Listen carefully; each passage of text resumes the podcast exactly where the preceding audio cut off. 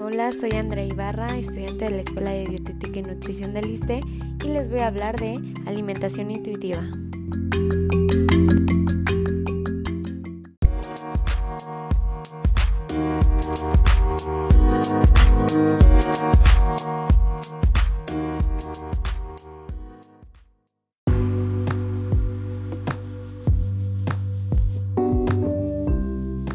Se ha considerado cambiar el enfoque del tratamiento de la obesidad a un paradigma centrado en la salud y no en la pérdida de peso.